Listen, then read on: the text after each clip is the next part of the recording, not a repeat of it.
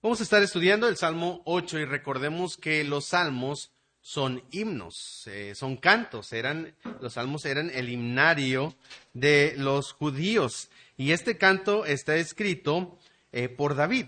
Eh, de hecho, es el título que se nos presenta ahí, al músico principal sobre Hitit, Salmo de David. Eh, no sabemos, ¿verdad? Si realmente él lo escribió, él lo compuso, él lo cantó o simplemente se lo atribuyeron. No, no, no, no, no conocemos el contexto, pero vamos a, guiarnos con este título. Y, como todo himno o canto, ¿verdad? Encontramos un coro. Un coro es una sección que se repite en, varios puntos de este, de este canto. ¿En qué versículos encontramos el coro? ¿Dónde está la repetición de este coro? El versículo 9 y el versículo 1. Ahora no son eh, idénticos, pero el, concepto es el mismo, ¿verdad? Habla de la grandeza, de la majestad de Dios. Comienza diciendo, oh Jehová, Señor nuestro, cuán glorioso es tu nombre en toda la tierra. Y después termina diciendo, versículo 9, oh Jehová, Señor nuestro, cuán grande es tu nombre en toda la tierra. Entonces, este, este himno ah, expresa en el mismo concepto y nos revela el tema de todo el canto habla de la grandeza de la gloria de Dios sobre toda la tierra.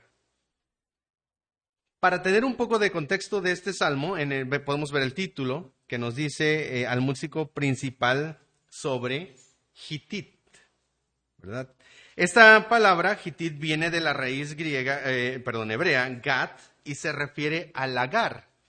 El lagar era el lugar donde se exprimían las uvas, era una especie de tanque como una alberquita, ¿verdad? Para los niños, donde se ponían todas las, todas las uvas y entonces venían personas, normalmente eran mujeres, no sé, quizá tenían los pies más limpios, y se paraban ahí y empezaban a exprimir con sus pies las uvas. Había un conducto, un canal donde salía el puro jugo de, ya una vez que había sido exprimido, y de ahí se hacía el, el jugo de la uva, el vino, ¿verdad? Que se utilizaba en muchas ceremonias y celebraciones judías es probable que este canto fuera entonado en la época de la vendimia, cuando se hacía toda esta celebración. Era una fiesta la vendimia, la cosecha de las uvas y se hacía el vino. Los lagares se, encontraban en la parte exterior eh, donde, eh, donde se realizaba esta práctica y donde los judíos se reunían para celebrar y entonar este salmo mientras contemplaban el cielo y veían la grandeza de la creación de Dios y cantaban, oh Jehová, Señor nuestro, cuán glorioso es tu nombre en toda la tierra. Y empezaban con este canto. Es probable que este canto se celebraba en esa época de celebración de, la vendimia. Dios, hermanos, Dios es el ser más infinitamente glorioso del universo, el ser más hermoso, más grande, más asombroso. Eh, y lo increíble es que Él no se quedó aislado. Dios es un Dios trascendente. ¿Qué quiere decir? Que decidió dar a conocer esta gloria para que los hombres pudiéramos disfrutar de ella. Y pintó su creación y pintó el cielo con esta hermosura que le distingue, con esta creación que muestra y revela algo de la gloria a los hombres, de su belleza y de su grandeza. El versículo 1 dice, Oh Jehová, Señor nuestro, cuán glorioso es tu nombre en toda la tierra. Y dice, has puesto, ¿qué? Tu gloria sobre los cielos, has puesto tu gloria sobre los cielos. Y nos habla, hace referencia de la revelación general de Dios, cómo Dios se ha dado a conocer en su belleza y en su grandeza a través de la creación. El Salmo 19, 1, muchos lo conocemos. Dice, los cielos, ¿qué? Cuentan la gloria de Dios, cuentan la gloria, hablan algo acerca de la gloria de Dios. Y el firmamento anuncia las obras de sus manos. Y el propósito de la creación es que tú y yo podamos ver lo que Dios ha hecho y digamos, wow, cuán asombroso es Dios. Y quizá algunos de ustedes, no sé quiénes, se desvelaron un poco viendo el eclipse que pasó eh, hace, poco, ¿verdad? En la noche. Eh, algunos ni siquiera supieron de un eclipse, ¿ok? Eh, bueno, un eclipse hace algunas semanas. Y era asombroso. Estábamos mi esposa y yo ahí viendo toda la luna en color rojo, ¿verdad? Y, y, y diciendo, wow, es increíble, ¿verdad? La creación de Dios. Cuando miramos hacia arriba y vemos lo que Dios ha hecho en toda su revelación. Ah, también a principios de este mes, científicos descubrieron un agujero negro supermasivo llamado Sagitario A, a lo que ellos consideran que es el centro de, nuestra galaxia o el centro de la Vía Láctea. Y comenzaron a ver un montón de noticias sobre esto, sobre este descubrimiento científico. Cada vez que la gente mira hacia arriba, cada vez que la gente mira a lo que Dios ha creado, no hacen más que maravillarse y decir, wow. Aunque, aunque no dan crédito al Creador muchas veces,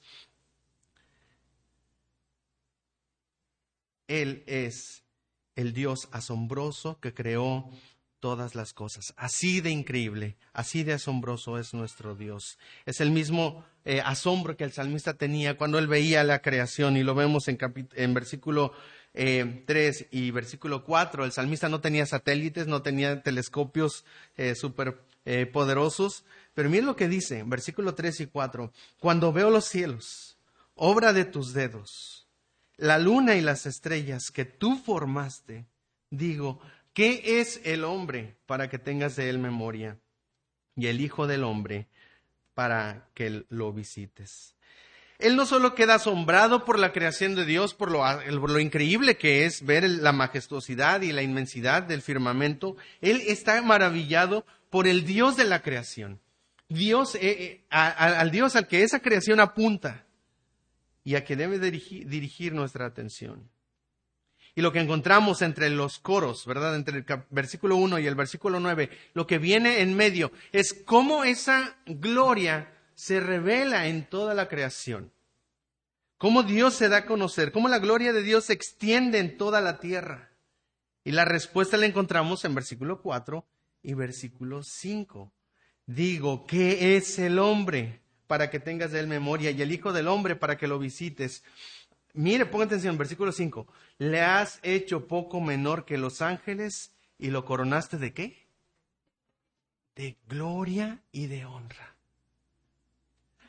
La manera en que la gloria de Dios se extiende en esta creación, no solamente es a través de las cosas creadas, el sol, la luna, las estrellas, es a través del hombre quien ha sido vestido, coronado de gloria y de honra. El salmista acaba de decir que Dios es glorioso, pero ahora nos enseña que el hombre también tiene gloria, gloria que le ha sido dada de Dios. Y la manera en la que la gloria de Dios se manifiesta en este mundo es a través del el hombre. El hombre ha sido creado a imagen de Dios para reflejar la gloria de Dios. El problema es que no vemos eso en el mundo, ¿verdad? No vemos la gloria de Dios en el hombre, por el, por el contrario, ¿verdad? El hombre decidió seguir su propio camino, decidió revelarse a su Creador y buscar su propia gloria. Pero Dios no iba a dejar que su gloria fuera pisoteada. Él envió a Jesús para terminar con el pecado, para poder restaurar la imagen de Dios en el hombre. Es el Evangelio. Y mire lo que dice Efesios capítulo 1, versículo del 3 al 6, cuando lo voy a leer yo, si quieres solo escuchar, cuando habla del propósito de Dios en la redención del hombre, en la salvación del hombre, cuál es la meta final que Dios busca. Mire lo que dice Efesios 1, versículos del 3 al 6. Dice, bendito sea el Dios y el Padre de nuestro Señor Jesucristo, quien nos bendijo con toda bendición espiritual en los lugares celestiales en Cristo, según nos escogió en Él antes de la fundación del mundo, para que fuésemos santos y sin mancha. Puede ver, es lo que Dios quiere hacer, es limpiar esa imagen que ha sido corrompida por el pecado delante de Él. Dice, en amor habiéndonos predestinado para ser adoptados hijos suyos por medio de Jesucristo, según el puro afecto de su voluntad. Y ahora viene aquí esto ¿Para qué lo hizo Dios? ¿Para qué nos salvó Dios? Para alabanza de la gloria de su gracia, en la cual nos hizo aceptos en el amado. Si alguna vez te has preguntado, ¿cuál es tu propósito en este mundo? ¿Para qué estoy aquí en la tierra? La respuesta es que has sido creado para mostrar la belleza y la majestad de Dios. Tú y yo hemos sido creados y salvados para la alabanza de la gloria de su gracia. Para que cuando otros miren nuestra vida, ellos puedan entender cuán grande es Dios en toda la tierra. Isaías capítulo 43, versículo 7 dice, todos los llamados de mi nombre, para gloria mía los he creado, los formé y los hice. Nuestro propósito como seres humanos es que somos hechos para apuntar a la gloria de Dios. La pregunta es, ¿estás viviendo para ti o estás viviendo para Dios? ¿Estás viviendo para cumplir tus sueños y tus metas? ¿O estás viviendo para cumplir los propósitos de Dios? ¿Para alcanzar cierta grandeza en este mundo? ¿Estás buscando cierta fama, posesión o autoridad? ¿O estás viviendo para mostrar la grandeza de Dios a este mundo? ¿Cómo podemos cumplir este propósito? ¿Cómo podemos glorificar a Dios? Y vamos a ver dos sencillos puntos de este salmo. Cómo el hombre ha sido, le ha sido dada cierta gloria para mostrar y apuntar al Creador. Pero ¿cómo lo hacemos? En primer lugar, hermanos, vamos a ver el título de este sermón, es Creados para su Gloria. Y el primer eh, punto es, eh, podemos glorificarle a través de una adoración humilde. Podemos glorificar a Dios a través de una adoración humilde. Hemos leído ya los primeros versículos, pero mire cómo el salmista comienza haciendo una referencia a los niños en versículo 2. De la boca de los niños y de los que maman, fundaste la fortaleza. Fundaste la fortaleza o eh, la, eh, la, Biblia de, eh, en, griego del Nuevo Testamento lo traduce como perfeccionaste la alabanza. Es, es como si dijera, mira, cuán grande es el, es el nombre de Dios, cuán grande es su nombre en toda la tierra. Y esa grandeza la puedes ver, no a través de las cosas más grandes, sino a través de las cosas más pequeñas de pequeñas cosas como los niños, los bebés, ¿verdad? Las cosas más que consideraríamos pues más insignificantes. Su gloria se extiende más allá del cielo en la tierra y lo hace a través de la alabanza de los seres más pequeños. Y en este versículo encontramos un contraste, porque dice de la boca de los niños y de los que maman, fundaste la fortaleza y después dice, a causa de tus enemigos, para hacer callar al enemigo y al vengativo. Entonces vemos vemos por ahí un contraste entre eh, los niños y la adoración y los enemigos y los vengativos. ¿A qué se refiere? Salmo 44, 16 dice, por la voz del que me vitupera y deshonra, por razón del enemigo y del vengativo. Hay personas que deshonran a Dios con sus labios que maldicen y blasfeman el nombre de Dios, que no glorifican a Dios, que no magnifican el nombre de Dios, sino que lo minimizan. Las personas blasfeman el nombre de Dios todo el tiempo. Lo vemos en, en, la televisión, ¿verdad? Lo vemos en las series, lo vemos en las eh, internet y redes sociales, varios podcasts, ¿verdad? Que se han levantado de gente intelectual que minimiza el valor de, de quién es Dios. Lo vemos por todos lados. ¿Qué es lo, opuesto a deshonrar y blasfemar? Es alabar y magnificar a Dios con nuestros labios. Y vamos a ver un ejemplo de esto, un contraste que y lo encontramos en una cita de este salmo en el Nuevo Testamento y si puede ir conmigo por favor en Mateo 21. Vamos a ver este ejemplo de la adoración humilde y el contraste, ¿verdad? Con la con eh, los que deshonran a Dios. Mateo 21, versículos del 15 eh, y 16. Vamos a brincar un poco al Nuevo Testamento. Por favor, póngale ahí un separador al Salmo 8. Vamos a estar, vamos a volver en un momento más.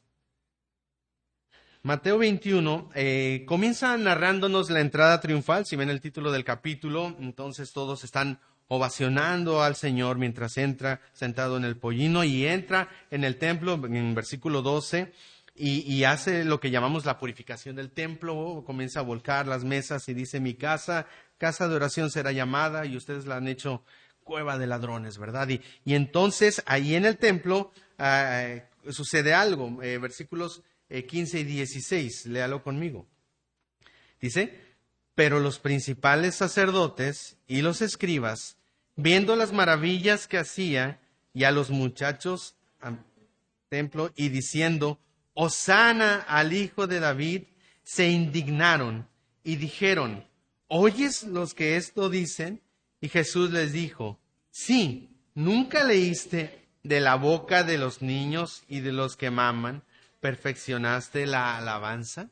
Jesús está citando eh, al salmista porque los fariseos están deshonrando a Dios con sus labios. Ellos están diciendo, mira, te están llamando hijo de David, el que viene en el nombre del Señor. Tú no eres eso.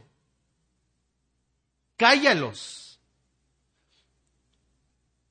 Están deshonrando a Dios con sus labios. Y la alabanza de los de pequeños, ¿verdad? Que estaban ahí, que hacen callar la boca del enemigo del, del vengativo, ¿verdad? Probablemente un grupo de, de niños, de, de jóvenes que servían en el templo. La alabanza hace callar la blasfemia y la deshonra y Jesús les dijo, no. Nunca leíste de la boca de los niños y de los que maman. Perfeccionaste la alabanza. Dios se honra por la alabanza de ellos más que de aquellos que se creen religiosos, pero que no desean honrar y no honran a Cristo por lo que Él realmente es. Esta es la alabanza que Dios busca, una que se expresa de corazones sinceros y humildes como la de un niño. Y muchas veces Jesús se refirió a sus discípulos y les, y los, y les hizo mención como de niños. En Lucas capítulo 10, versículo 21, lo leo, dice, en aquella misma hora Jesús se regocijó en el Espíritu y dijo, te alabo, oh Padre, Señor del cielo y de la tierra, porque escondiste esas cosas de los sabios y los entendidos y las revelaste a los niños. Los misterios del reino, hermanos, los secretos del Evangelio fueron escondidos de aquellos que se consideraban sabios y conocedores de la ley y lo reveló a los niños, a sus discípulos. Y así como un niño va aprendiendo y va creciendo y muchas cosas son nuevas para él, Dios nos ha dado a conocer cosas profundas, las profundidades del conocimiento de Dios y de la ciencia de Dios a través del el Evangelio. Cristo reconoció el valor de los niños hasta el punto de poner a uno como un ejemplo, eh, como el ejemplo de un ciudadano del reino, y le dijo a sus discípulos, si no os volvéis y os hacéis como niños, no entraréis en el reino de los cielos. Necesitas tener esta actitud humilde y sincera de confianza profunda y plena en el Señor. Es la clase de alabanza que Dios busca. Es la misma actitud que tenía el salmista. Ahí, en, si volvemos al Salmo eh, número 8,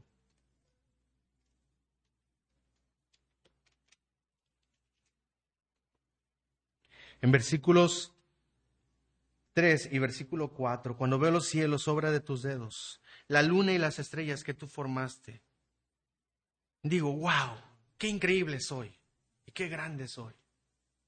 No fue lo que dijo el salmista. Él dijo, ¿qué soy yo? ¿Puede ver la actitud de humildad que Dios requiere cuando nos acercamos a Él? ¿Qué es el hombre para que tengas de él memoria.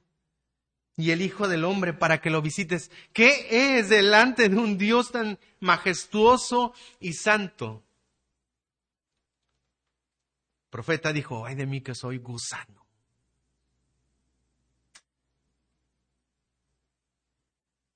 Cuando vemos a Dios como verdaderamente es, reconocemos nuestra verdadera condición y es entonces que podemos expresar una adoración centrada en Dios que exalta a Dios.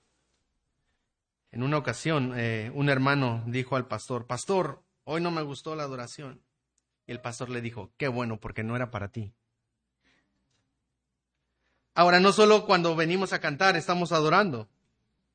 Cuando la Biblia dice que somos hechos para su gloria, se refiere a, que toda nuestra vida debe ser adoración. Al punto de que Pablo, ¿verdad? En 1 Corintios 10:31, muy conocido, dice, si pues comes o bebes o haces cualquier otra cosa, ¿cómo lo debes hacer?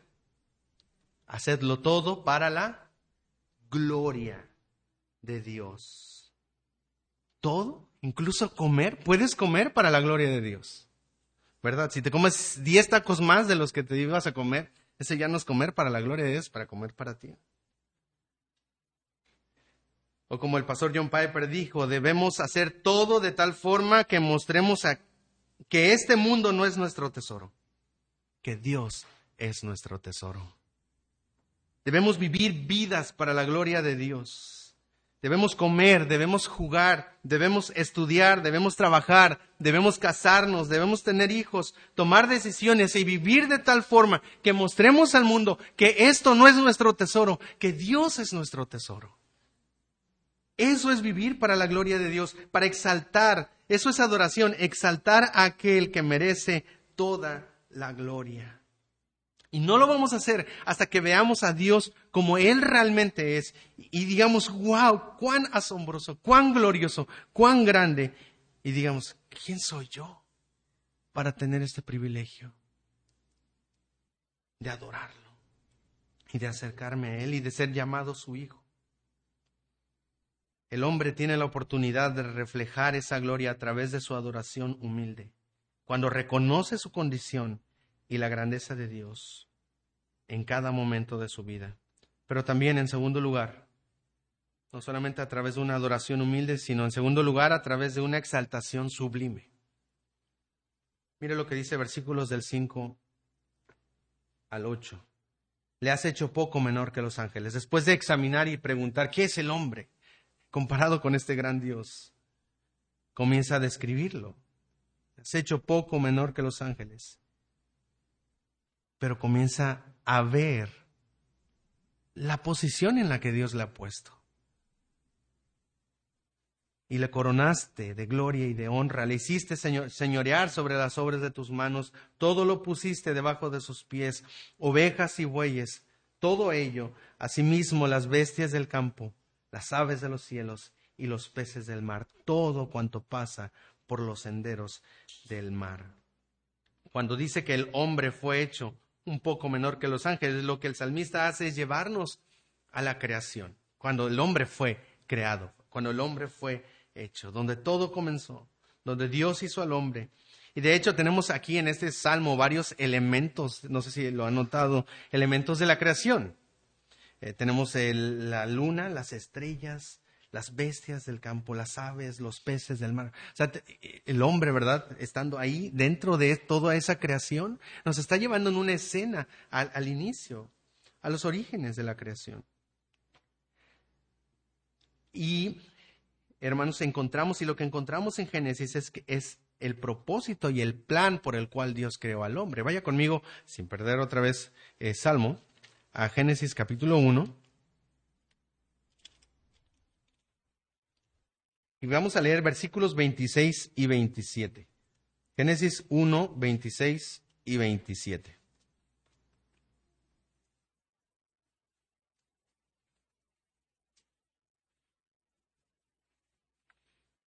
Sí, y, el salmista está respondiendo a esta pregunta, ¿qué es el hombre? Y mira cómo lo creó Dios.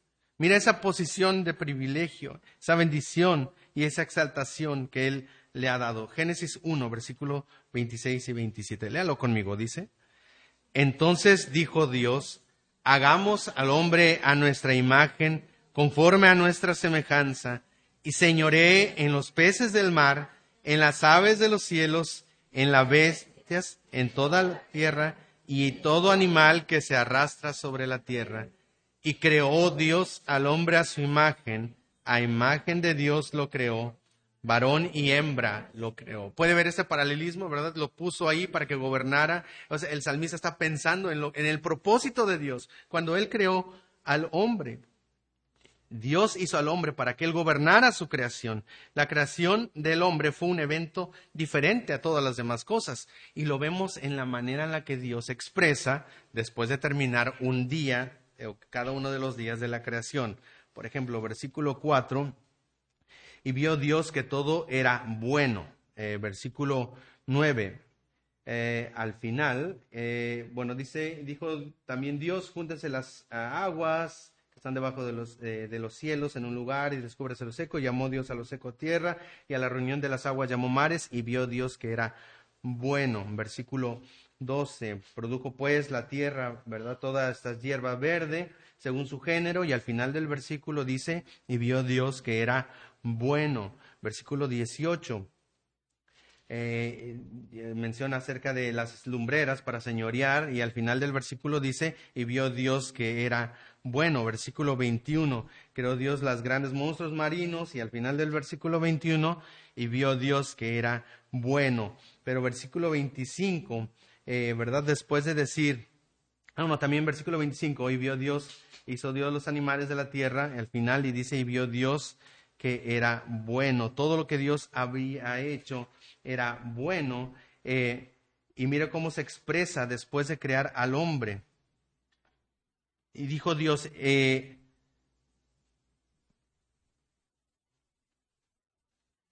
dice, y, los bendijo.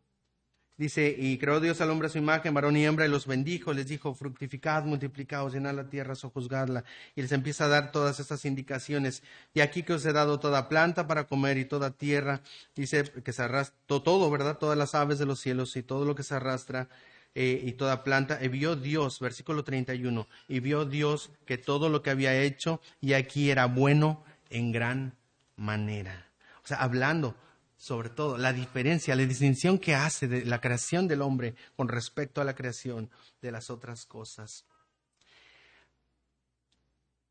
El hombre es diferente a cualquier otra cosa creada porque fue hecho a imagen de Dios. La imagen de Dios es la parte del ser humano, es la parte del hombre que lo hace eh, representar a Dios y ser como Dios. Sabemos que Dios no es físico, Dios es espíritu, dice la Biblia. O sea, no está hablando de que nos parecemos de manera física. Habla de cómo el hombre puede representar o reflejar algo del carácter de Dios en su sabiduría, en su inteligencia, en su creatividad, en su misericordia, en su justicia. En todas estas áreas nosotros podemos mostrar el carácter de Dios, los atributos de Dios.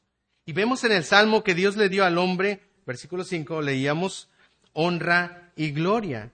Y estas palabras son utilizadas, hermanos, para referirse a los reyes quienes eran honrados y que, se, les, se les mencionaba que tenían gloria. Dios creó al hombre, hermanos, para ser un virrey, un representante, un embajador de Dios en la tierra. De esa manera Dios le dio honra y gloria. El hombre debía gobernar la creación como representante de la autoridad de Dios. Hermanos, era una era un embajador, alguien que representaba la autoridad divina y que representa la autoridad divina en esta tierra. Hermanos, qué asombroso. Que seres tan pequeños y frágiles tengan este increíble privilegio de mostrar la grandeza de quién es Dios. Y recuerdo cuando éramos niños, eh, jugábamos con los espejos de maquillaje de mi mamá, me acuerdo, salíamos a la calle y nos poníamos en la banqueta y alumbrábamos hacia adentro de la casa, eran como una travesura que hacíamos, ¿verdad? Y molestábamos a la gente porque les, reflejaba y nos escondíamos como si no estuviéramos haciendo nada. Eh, eh, eh, esa luz, ese tipo de luz es molesta, ¿verdad? Muy molesta, porque sobre todo cuando vamos manejando a veces nos sucede, pasa un auto y nos deslumbra. Es molesto porque, porque literalmente es como si estuvieras viendo al sol lo que hace un espejo es simplemente mostrarte el sol. Pero no es como la luna. La luna refleja la luz del sol, pero no es, no es la misma intensidad. Pero un espejo ah, es como si estuvieras viendo directamente al sol. Y eso es lo que quiere hacer Dios con el hombre. Eso era su propósito. Él puso al hombre en la tierra para tener muchos reflejos de él, muchos espejos en la tierra que reflejaran su gloria. De hecho, en Génesis capítulo 1, versículo 28, mire cuál era el mandamiento que Dios le dio después de crear al hombre y decir que era bueno en gran manera. Y, y cuál fue el mandamiento que Dios les dio. Y los bendijo y les dijo, ¿qué? Fructificad y multiplicaos, llenen la tierra. Ese es el mandamiento.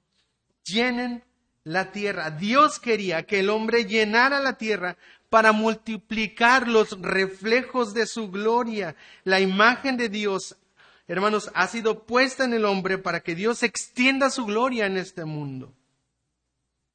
Que el hombre disfrutara de su grandeza y mostrara su majestad que cada vez que los ángeles y toda la creación vieran a un hombre, pudieran entender quién es Dios y pudieran decir, wow.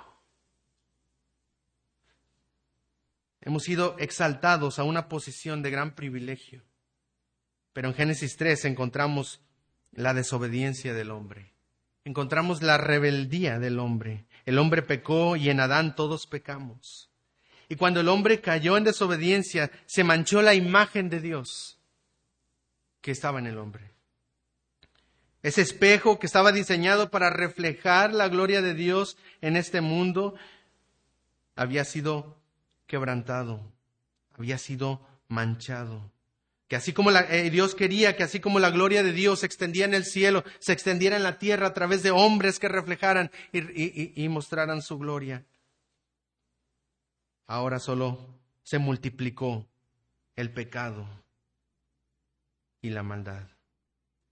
Los adoradores que Dios había creado se convirtieron en blasfemos, en lo que el salmista llamaba enemigos y vengativos. Ya no buscaban darle gloria a Dios, buscaban su propia gloria. Ya no querían el reino de Dios, buscaban su propio reino. El hombre ya no podía gobernar sobre la tierra ni sobre las plantas, sino que ahora debía luchar con el sudor de su frente para poder tener que comer para poder obtener un bocado de pan. Los animales ya no serían apacibles, ya no convivirían el cordero y el león, sino que ahora el temor de las fieras salvajes estaría en el hombre. El pecado dañó cada parte de la creación. Y por causa del pecado, el hombre perdió la capacidad de representar a Dios y de gobernar la creación. De hecho, en Romanos capítulo 3, versículo 23, que es un versículo que conocemos. ¿Alguien lo puede decir de memoria? Romanos 3, 23. Por cuanto todos pecaron y están destituidos. Están destituidos de la gloria de Dios. ¿Qué quiere decir? Que no pueden alcanzar la gloria de, de Dios, que no pueden cumplir ese propósito por el cual han sido diseñados. El hombre ya no puede dar gloria a Dios. Y quisiera terminar esta enseñanza con la última cita del Salmo 8 en el Nuevo Testamento y la encontramos en Hebreos capítulo 2. Y vamos a leer juntos versículos del 5 al 9. Hebreos 2 del 5 al 9. Dice así, porque no sujetó a los ángeles el mundo venidero, acerca del cual estamos hablando, pero alguien testificó en cierto lugar diciendo, para que tengas de él amor, del hombre para que le visites, poco menor que los ángeles, y le coronaste de gloria y de honra, y le pusiste sobre las obras de tus manos. Todo lo sujetaste bajo sus pies, porque en cuanto le sujetó todas las cosas, nada dejó que no sea sujeto a él. Pero todavía no vemos que todas las cosas le sean sujetas pero vemos a aquel que fue hecho un poco menor que los ángeles, a Jesús coronado de gloria y de honra a causa del padecimiento de la muerte, para que por la gracia de Dios gustase la muerte por todos. Hermanos, el autor de Hebreos toma el salmo y lo aplica a Jesús. Y está diciendo, este salmo no está hablando de todas las personas porque todos han pecado y no pueden dar la gloria a Dios.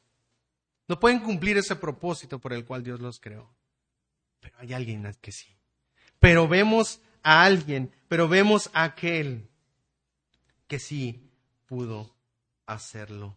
Él es el cumplimiento, Jesús es el cumplimiento, el hombre perfecto que, iba, que, va, que refleja la gloria de Dios y que gobierna sobre la creación. Adán pecó y cayó y trajo maldición sobre la humanidad. Pero viene este segundo Adán, mire lo que dice versículo 9, pero vemos a aquel que fue hecho un poco menor que los ángeles, a Jesús coronado de gloria y de honra a causa del padecimiento de la muerte, para que por la gracia de Dios gustase la muerte por todos. Jesús es el hombre perfecto que vino a limpiar y a restaurar la imagen de Dios en el hombre, a revertir el efecto del pecado y así tener adoradores que reflejen la gloria de Dios y la luz de Cristo. Hebreos capítulo 1, versículo 3, también nos dice, el cual, dice, siendo el resplandor de su gloria y la imagen misma de su sustancia y quien sustenta todas las cosas con la palabra de su poder. Cristo es el resplandor, la muestra perfecta de la gloria de Dios. Segunda a los Corintios, eh, capítulo, ah, no, perdón, eh, Juan, ¿verdad? Capítulo 1, después de decirnos que el verbo era Dios, en el versículo 14, Juan 1, 14, él dice, y aquel verbo fue hecho carne y habitó entre nosotros y vimos su gloria gloria como del unigénito del Padre, lleno de gracia y de verdad. Jesús es la representación perfecta de la gloria de Dios en el hombre. Es el cumplimiento del plan de Dios para el hombre. Según a los Corintios 3:18 dice, por tanto, nosotros todos, ahora nos va a nosotros, nosotros todos, mirando a cara descubierta como en un espejo la gloria del Señor, dice, somos transformados de gloria en gloria en la misma imagen, en la misma imagen de Jesucristo, en la misma imagen como por el Espíritu del Señor. Hermanos, Dios quiere mostrar su gloria a través de ti y a través de mí. El pecado mancha nuestras vidas. El pecado nos impide poder dar gloria a Dios. No importa lo que hagas, no importa en qué sirvas, no importa, ¿verdad? Eh, si tocas o si enseñas o si vienes y apoyas y, te, y no importa si dieras tu vida. Pero hay pecado que mancha tu vida. No estás dando gloria a Dios. Cristo vino para limpiarnos. Él llevó la muerte del pecado para darnos una nueva vida que refleje la majestad y la belleza y la gloria de Dios. Por esta razón, entre más somos transformados, hermanos, entre más nos parecemos a Jesús, por eso dice, necesitamos ver su gloria y ser transformados, crecer a la imagen de su Hijo Jesucristo. Entre más me parezco a Jesús, más voy a traer gloria a Dios. Y de esa manera voy a, a mostrar su luz en este mundo entre más me parezco a Cristo, el hombre perfecto, es que puedo cumplir con ese llamado, esa exaltación sublime en la que un pecador como yo puede traer gloria al Dios del universo. ¿Cómo está nuestra vida de obediencia a Dios? ¿Hemos estado creciendo a la imagen de Cristo? ¿Qué tanto estamos reflejando la gloria de Dios en nuestras vidas, en nuestros trabajos, en nuestra escuela, en nuestros hogares, en nuestro vecindario? Las personas al ver nuestra vida tienen más deseo de conocer a Dios. ¿Cuántas personas en nuestro trabajo se han acercado a decirnos, oye, te he estado observando y hay algo diferente? ¿Tus hijos pueden ver a Cristo en ti? Tu esposo, tu esposa, tus compañeros en el salón? ¿Qué tanto las personas han visto a Cristo en nuestras vidas? Mateo 5, 16. Jesús dijo, así alumbre vuestra luz. Y sabemos que no es mi luz, porque si soy llamado para vivir a su gloria, yo solo soy un reflejo. Que así alumbre vuestra luz delante de los hombres, para que vean vuestras buenas obras y glorifiquen a vuestro Padre que está en los cielos. Que no digan, ay, qué buena persona eres, qué amable. Que nuestras vidas siempre apunten a Dios. Hemos sido diseñados para su gloria. Y todo lo que hagamos, hermanos, sea que comamos, bebamos o, hacemos lo que hagamos lo que hagamos, que, que, lo hagamos apuntando a Dios, mostrándole al mundo que este, que este mundo no es mi tesoro, que Dios es nuestro tesoro. Esa debe ser nuestra meta. Que cuando las personas vean nuestra vida puedan decir, cuán grande es su nombre en toda la tierra.